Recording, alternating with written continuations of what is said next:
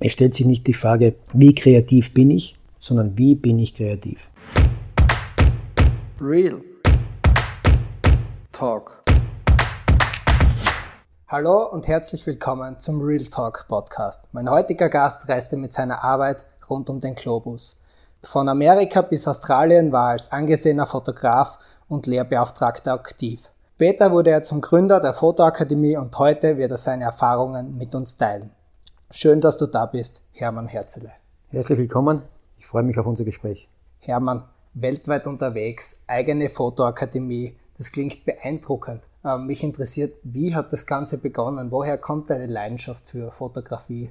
Ja, das Ganze hat begonnen eigentlich schon in der Kindheit. Also ich habe bewusst Fotografien beobachtet, bewusst die Welt beobachtet und ich hatte keine schöne Kindheit. Von daher habe ich mir meine Bilder, die ich gesehen habe, abgespeichert und auf meinen Wänden projiziert in meinem Zimmer.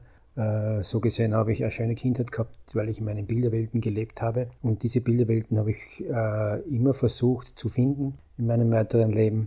Und es ist mir öfters gelungen, nicht immer, aber meistens habe ich meine Bilderwelten gefunden oder bin von ihnen gefunden worden, besser gesagt. Was ist in deiner Kindheit geschehen, dass du in die Bilderwelt entflohen bist? Oh, verschiedene Dinge, die, die äh, ich jetzt da nicht erwähnen möchte, aber ja, wie es halt in vielen Familien vorkommt, äh, Überforderung der Mutter, Absenz des Vaters und da ergibt es eine das andere. Und so habe ich mich in meine Bilderwelten geflüchtet und äh, war da ganz glücklich dort und habe das eine oder andere ausblenden können. Du bist ja, wie bereits erwähnt, danach ins Ausland gegangen. Wie hält man es dann die ganze Zeit mit seinen Freunden und der Familie? Funktioniert das noch, die Kontakte zu halten? Für mich war wichtig, wenn ich ins Ausland gegangen bin, dass ich äh, stets Kontakte gehalten habe. Für mich war aber auch wichtig, dass, äh, äh dass ich Brücken abgebrochen habe. Wenn, nur wenn man Brücken abbricht, äh, ist, es, ist es möglich auszuharren und sich durchzusetzen. Äh, sonst ist es ganz leicht, über die Brücke wieder zurückzugehen. Und äh, damals, wo ich äh, ins Ausland gegangen bin, war noch, kein, war noch keine E-Mails, war noch kein Handy. Äh, da war maximal ein Telefongespräch zur Verfügung am Festnetztelefon. Und äh, das war ziemlich teuer. Von daher war sogar die briefliche Kommunikation die Nummer eins zu diesem Zeitpunkt. Und da war die Kommunikation natürlich nicht so rege, wie sie heutzutage ist. Das ist aber auch wichtig, weil ich auf mich alleine gestellt war und äh, ich mich dadurch sehr gut kennengelernt habe. Ich kann jedem nur raten, ins Ausland zu gehen. Ein Jahr im Ausland äh, entwickelt, entwickelst du deine Persönlichkeit zehnmal, zehnmal besser als zu Hause. Und äh, das ist mir auch gelungen. Also ich habe mich selber kennengelernt, ich habe äh, Dinge verifiziert, die mir zu Hause nicht möglich waren. Und ich habe meine Fotografie gefunden im Ausland. Und zwar meine persönliche Fotografie, die nichts mit der Fotografie zu tun hatte, wie sie im Allgemeinen als gut beachtet wird.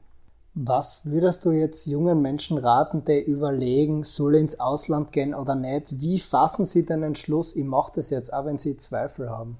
Ja, also einmal über, über, sich über den Zweifel hinwegheben, das ist mit einer, mit einer riesigen Portion Mut behaftet. Aber äh, Mut ist wichtig im, im Leben. Also wenn ich keine Ziele habe, dann bin ich arm und wenn ich keinen Mut habe, dann äh, kommt da schnell die Armut und Armut kommt von arm an Mut und äh, deswegen ist ist auch mit der Mut wichtig. Äh, die Hartnäckigkeit ist wichtig, dass ich mich durchsetze äh, am, am, am fotografischen Markt. Bei mir war es auch so. Ich habe nicht äh, gleich die ersten Aufträge gut bewältigt. Äh, hat sicher auch Rückschläge gegeben, aber von denen dich nicht beeindrucken lassen, immer wieder aufstehen und, und dann weitermachen und weiterarbeiten.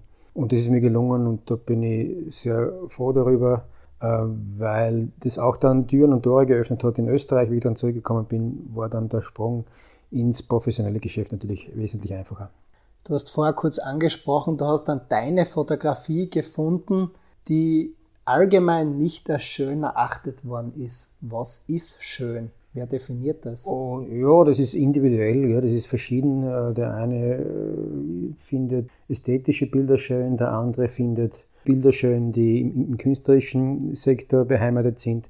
Ähm, viele bewerten unscharfe Bilder als nicht schön. Für mich ist die Unschärfe in der Fotografie ein wesentliches Gestaltungselement. Und ähm, für die meisten Fotografen oder für die meisten, die sich mit Fotografie beschäftigen, müssen Fotos scharf sein, müssen sie farbig sein und müssen sie einen Qualitätsstandard entsprechen. Für mich muss ein Foto mich nur umarmen.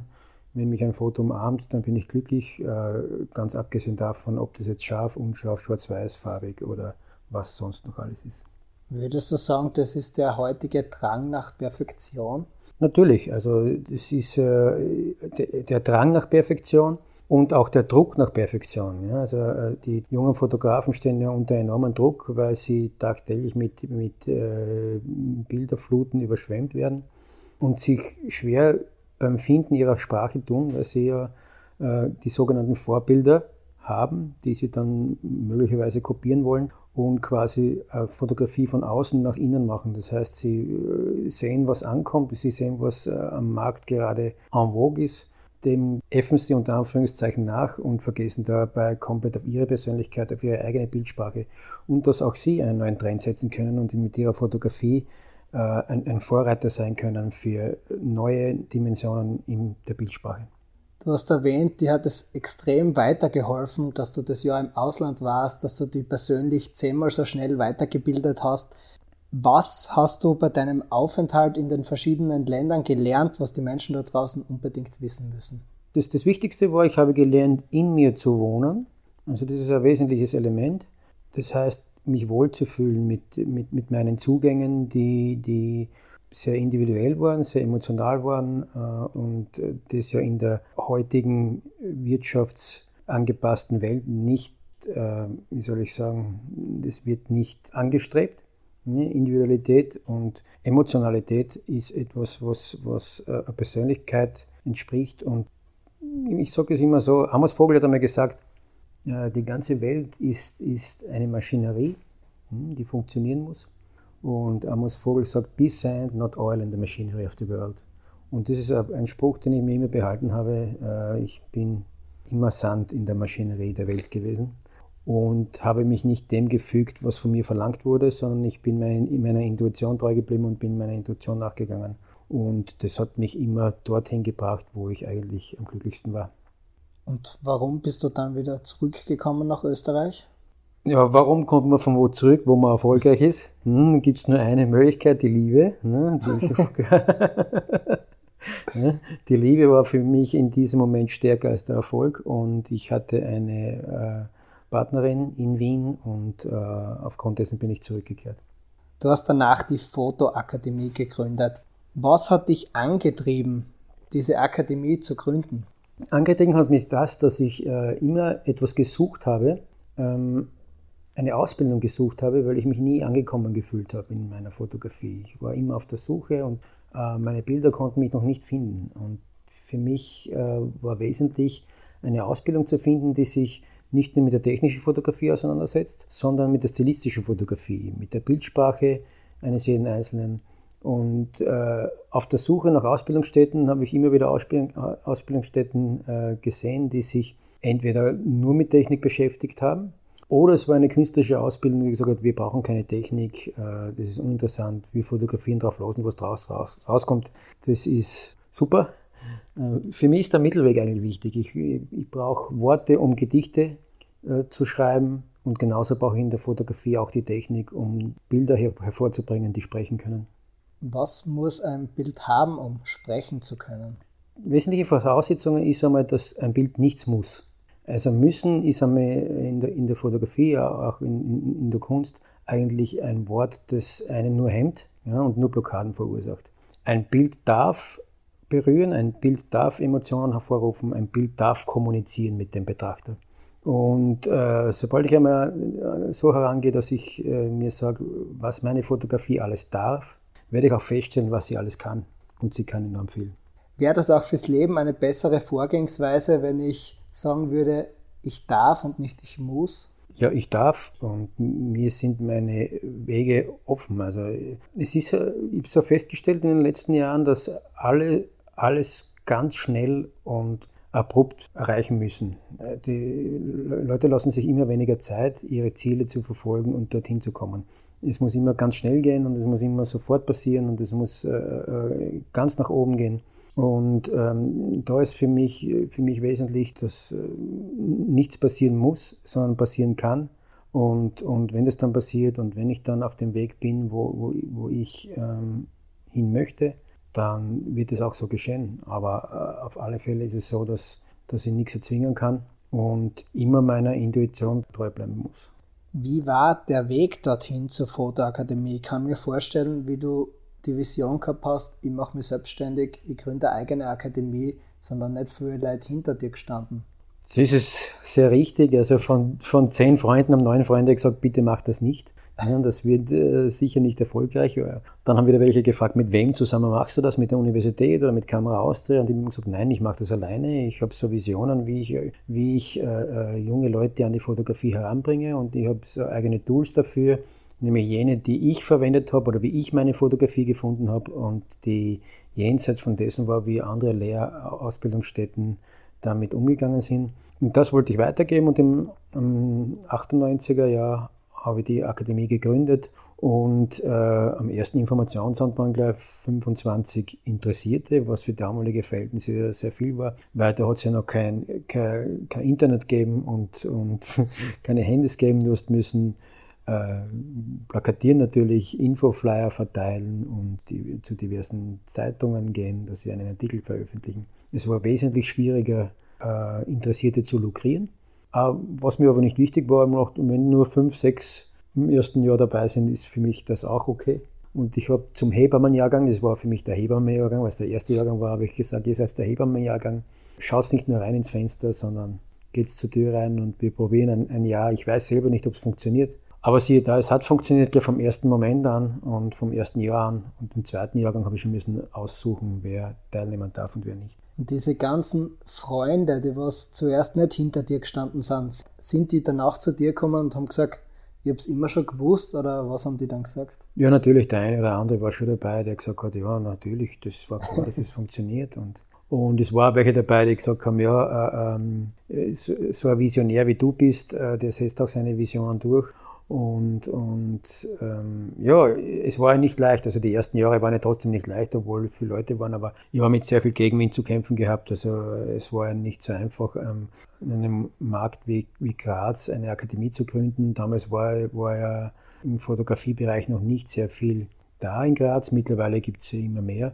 Aber da war ich eigentlich äh, in Graz ein Vorreiter und äh, habe eigentlich die erste privatwirtschaftliche Fotoakademie gegründet bei den ganzen Entschlüssen, die du gefasst hast. Ich mache mich selbstständig, ich gehe ins Ausland.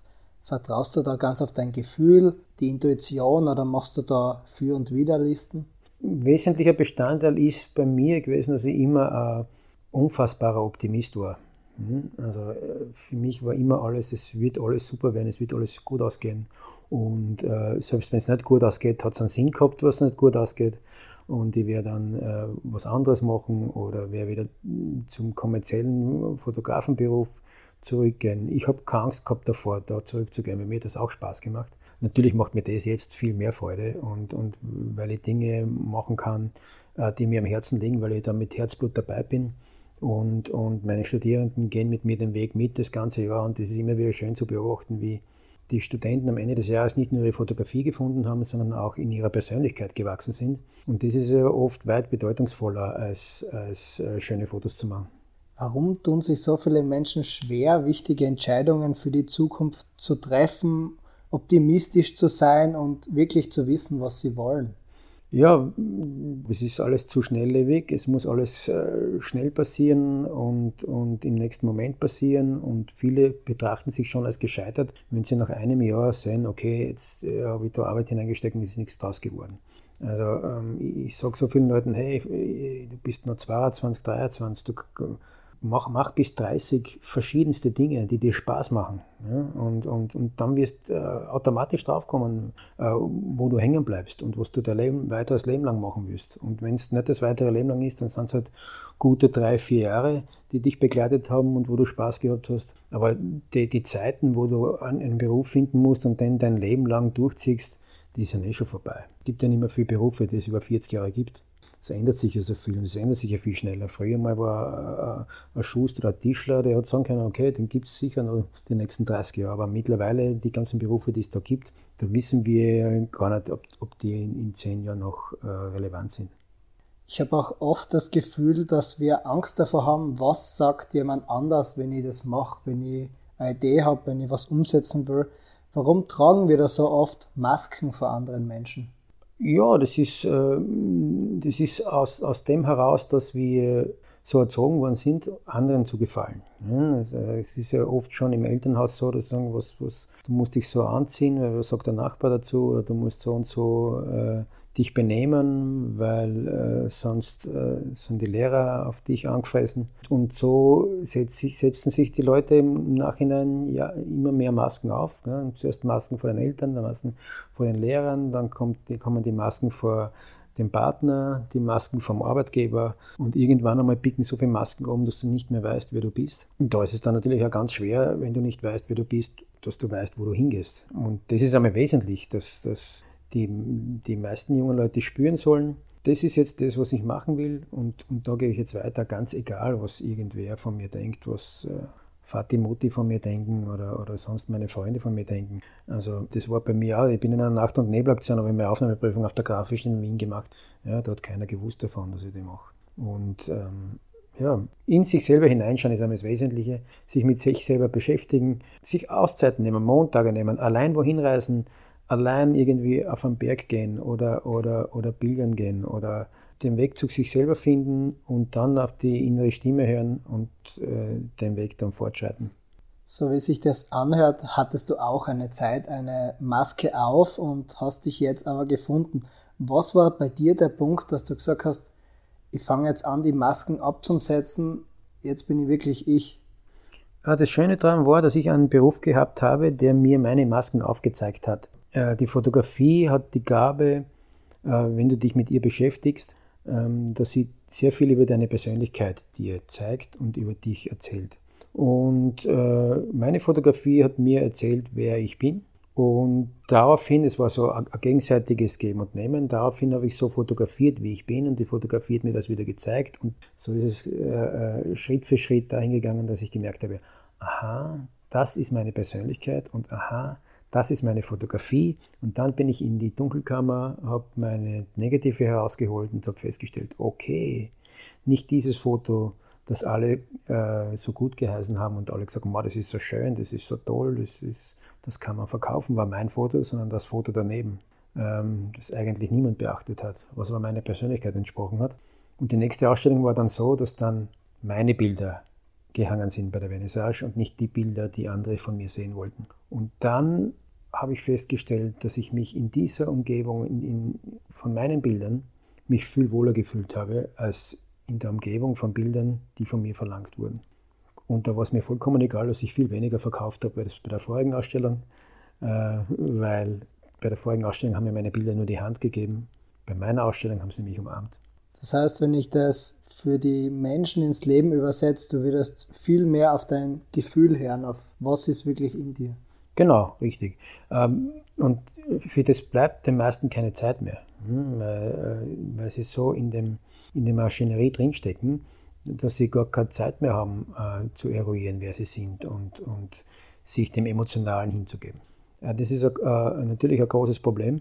Von daher ist, ist so eine Auszeit oder so eine Zeit für sich selber irgendwie im Ausland oder muss ja nicht immer ein Jahr sein. Also wenn es irgendwelche gibt, die sagen, okay, ich bin jetzt für drei Tage mal weg, ich lasse mein Handy daheim liegen, äh, ich kommuniziere jetzt einmal nicht mehr mit der Welt, sondern nur mit, mit mir selber und nur einen Notizblock mitnehmen und einen Bleistift, ja, dann wird der ein oder andere schnell feststellen, dass er in den drei Tagen mehr über sich gelernt hat als in drei Jahren mit dem Handy hinter diesem Kostüm der Menschen stecken ja ganz unterschiedliche Individuen mit eigenen Interessen, Stärken, Leidenschaften. Warum werfen wir dann in der Schule alle in einen Topf? Ja, weil das Schulsystem ein System ist, das, das, ähm, das eigentlich nicht mehr zeitgemäß ist. Äh, es wird viel zu viel Wert gelegt auf äh, Gegenstände, die sich nur mit der linken Gehirnhälfte beschäftigen und die rechte Gehirnhälfte liegt völlig brach. Die rechte Gehirnhälfte ist, ist, ist, ist für die Kreativität zuständig, die Intuition zuständig, für Fantasie und, und, und. Ähm, die linke Gehirnhälfte ist die pragmatische Gehirnhälfte, Zahlen, Daten, Fakten, Wörter. Und 90 Prozent der Gegenstände äh, zielen auf die linke Gehirnhälfte ab und die andere liegt völlig brach. Und das ist etwas, wo wir, wo wir versuchen müssen festzustellen, dass es im Laufe der Zeit ähm, sowieso unnötig sein wird, mit der linken Gehirnhälfte zu arbeiten, weil die Computer das ersetzen werden. Aber die Computer können nicht fühlen, die Computer äh, können nicht emotionale Vorgänge steuern, die Computer können nicht äh, eine eigene Bildsprache finden in der Fotografie. Die individuellen Fähigkeiten eines Menschen hm, kann der Computer nie, nie ersetzen. Und von daher sollte es wichtig sein, in Zukunft im Bildungssystem dahingehend gezielt zu arbeiten, dass auch die rechte Gehirnhälfte viel mehr eingesetzt wird, dass es viel mehr äh, bildnerische Sachen gibt, dass es äh, Tanzen gibt, Zeichnen, äh, solche Dinge, die, die, die, die wichtig sind. Und der eine oder andere wird es lächeln und wird sagen, ja, das ist äh, Montessori angehaucht. Und, äh, aber ich sage mal so, Friedensreich und was hat gesagt, der Mensch stirbt mit sechs Jahren, weil er kommt in die Schule. Und so Unrecht hatte er, glaube ich, nicht. Du hast gerade von Kreativität gesprochen. Wenn ich in einem Gespräch mit Menschen bin, kommt so oft vor, dass sie sagen, Ma, ich bin überhaupt nicht kreativ, mir liegt das gar nicht. Hm. Sagst du, jeder Mensch ist kreativ oder kann man sich das etwa antrainieren? Äh, wir, wir, uns, wir, brauchen es uns nicht antrainieren. Wir, wir haben das ja alle gehabt. Wir waren ja alle als Kinder enorm kreativ. Also wir haben ja so viele kreative Prozesse durchlebt in unserer Kindheit, dass wir nur noch äh, Folgendes machen müssen, und das sage ich auch meinen Studierenden immer, wir müssen nur einfach die Kreativität wiederfinden, die schon einmal in uns äh, inne war. Und das ist äh, etwas, wo wir dann quasi mit dem, mit dem Eisbrecher durch, durch die Masken und so weiter und durch die Blockaden der emotionalen Vorgänge fahren müssen. Und wenn die einmal aufgebrochen sind, dann kann ich wieder so kreativ werden, wie ich kreativ war, als ich Kind war. Und wenn ich heute Kinder beobachte und wie die mit, äh, mit Zeichnungen umgehen, wie die mit Wörtern umgehen, welche Fantasie in ihnen schlummert und wenn du, wenn du dann mit Erwachsenen sprichst, die quasi nur einen Weg kennen, dann ist es ganz einfach so, dass jeder Mensch kreativ ist. Und es stellt sich nicht die Frage, und das sage ich auch immer wieder, es stellt sich nicht die Frage, wie kreativ bin ich, sondern wie bin ich kreativ. Und da gibt es einige Tools, die wir in der Fotoakademie verwenden, die, die, die ganz einfach zur Hand haben sind und jeder im Laufe des Jahres dann umsetzen kann und auf dem besten Weg ist dann auch kreativ seine Bildsprache zu finden. Kannst du uns vielleicht ein Tool mitgeben, damit es die Menschen ein bisschen neugierig machst, damit sie vielleicht schon ein bisschen üben können? Ein Tool, damit Menschen wieder kreativ werden. Äh, ein Tool. Ja, weil wir schon damit, äh, damit uns auseinandergesetzt haben, sich mit sich selbst zu beschäftigen, liegt es ja auf der Hand, dass ich damit mit dem Fotoapparat auch im Selbstporträt tätig sein kann. Selbstporträt bedeutet nicht automatisch, dass ich mich selber fotografiere, sondern dass ich verschiedene persönliche Zugänge im emotionalen Bereich äh, verbildliche.